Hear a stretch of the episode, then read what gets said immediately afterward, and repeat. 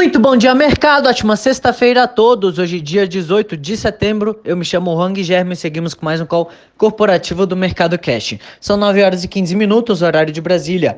Índice S&P 500 Futuro operando no 0 a 0 e o índice Bovespa Futuro indicando queda de 0,27%. O índice brasileiro encerrou o dia de ontem em alta de 0,42 aos 100.097 pontos, recuperando a marca dos 100 mil pontos. Os investidores internacionais seguiram repercutindo as sinalizações do FONC da véspera, preocupados com as entrelinhas com relaxamento monetário. Hoje os mercados mundiais operam mistos, sem catalisadores para incentivar o movimento de compra nos mercados, enquanto investidores acompanham o aumento do número de casos na Europa. Os casos já passaram de 30 milhões no mundo todo e ontem a OMS alertou sobre o surgimento de uma situação séria na Europa, levando a novos fechamentos de atividades em algumas regiões. Além disso, os investidores aguardam um alinhamento entre republicanos e democratas sobre o tamanho do novo pacote de auxílio à economia americana. Nas bolsas europeias, europeias, o Eurostox opera no 0 a 0, Alemanha sobe 0,23, Paris, Paris cai 0,37, Milão cai 0,38 e Reino Unido em queda de 0,41. Já no mercado asiático, o índice de Xangai fechou em alta de 2,07%, Hong Kong em alta de 0,47% e Tóquio em alta de 0,18. Por aqui, por aqui no Brasil, o STF suspendeu o inquérito que apura se o presidente Jair Bolsonaro tentou interferir politicamente na Polícia Federal. A paralisação determinada pelo ministro Marco Aurélio Melo vale até o plenário do STF definir se o depoimento deve ser feito pessoalmente ou por escrito, de acordo com o Estado de São Paulo. A respeito das privatizações, o presidente disse ontem que o Banco do Brasil, Caixa Econômica e a Casa da Moeda não serão privatizados em seu governo. Além disso, depois de vários adiamentos, o presidente do Senado decidiu pautar o veto à desoneração da folha salarial para o próximo dia 30, mesmo sem acordo com o governo. Entre as commodities, os contratos futuros do minério de ferro negociados na Bolsa de Dalian fecharam em alta de 1,58% a 118,82 dólares e o petróleo Brent opera em queda de 1,50% a 42,66 dólares. No cenário corporativo, temos notícias da Petrobras, em que a Petrobras começou o processo de venda de suas ações na empresa Araucária Nitrogenados, a ANSA, no estado do Paraná. A operação está alinhada à estratégia de otimização dos portfólios e à melhora de alocação do capital da companhia. A, ANSA, que está hibernada, possui uma unidade industrial de fertilizantes nitrogenados localizada em Araucária, no estado do Paraná. Ainda sobre a Petrobras, o estado de São Paulo noticiou que a empresa estuda retomar o plano de captar recursos no mercado de dívida local por meio de emissão de debêntures de infraestrutura.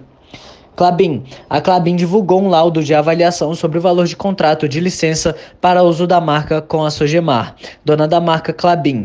Segundo a empresa, o valor é de 1,04 bilhão de reais, segundo estudo elaborado pela consultoria e auditoria Deloitte, bem como base no fluxo de caixa descontado proveniente dos pagamentos futuros estimados de royalties. Já a estimativa feita pela Cantar identificou valor de 1,1 bilhão de reais, aplicando variáveis de contribuição e força da marca.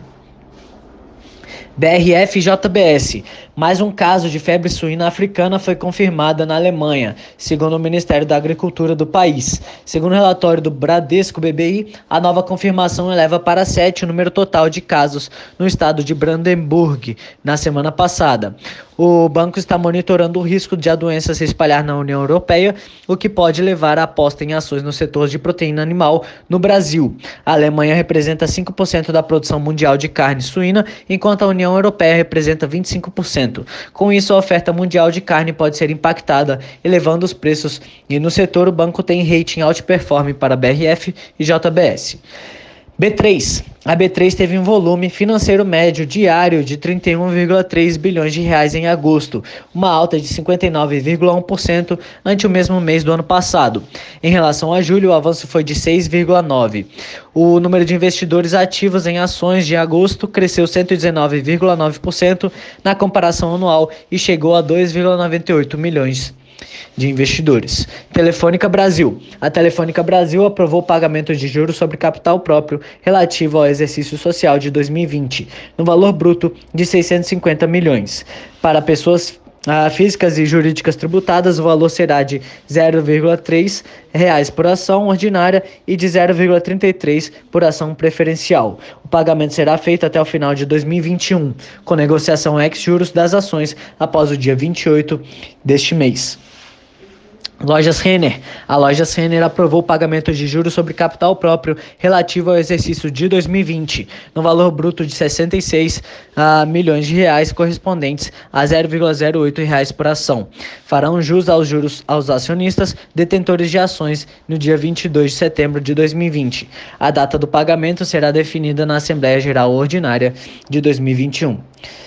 Raia Drogasil. A Raia Drogasil aprovou distribuição de juros sobre capital próprio no valor bruto de R$ 0,03 por ação. O pagamento ocorrerá até o dia 31 de maio do ano que vem. O benefício se aplica à posição acionária do dia 24 de setembro deste, deste ano. Copasa, a Companhia de Saneamento de Minas Gerais aprovou juros sobre capital próprio referente ao terceiro trimestre deste ano no valor bruto de 63,1 milhões de reais. O valor por ação é de 0,49 reais.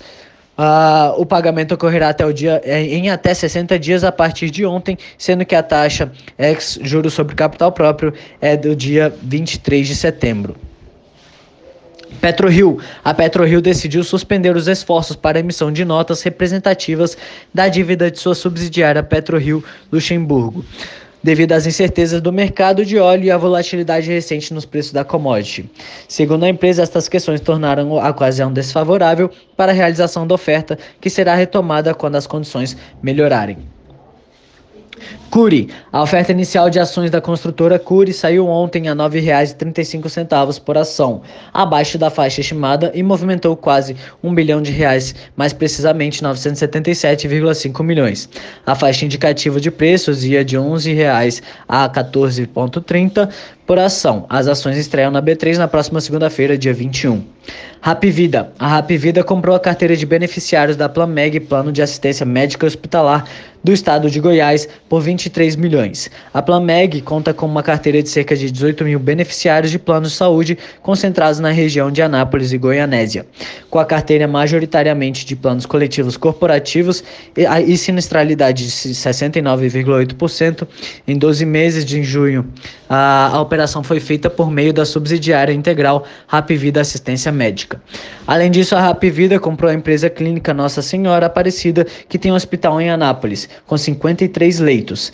Em um imóvel arrendado pela empresa ao lado do hospital, serão instalados uma clínica médica Rapvida com 13 consultórios para atendimento primário e uma unidade de diagnóstico.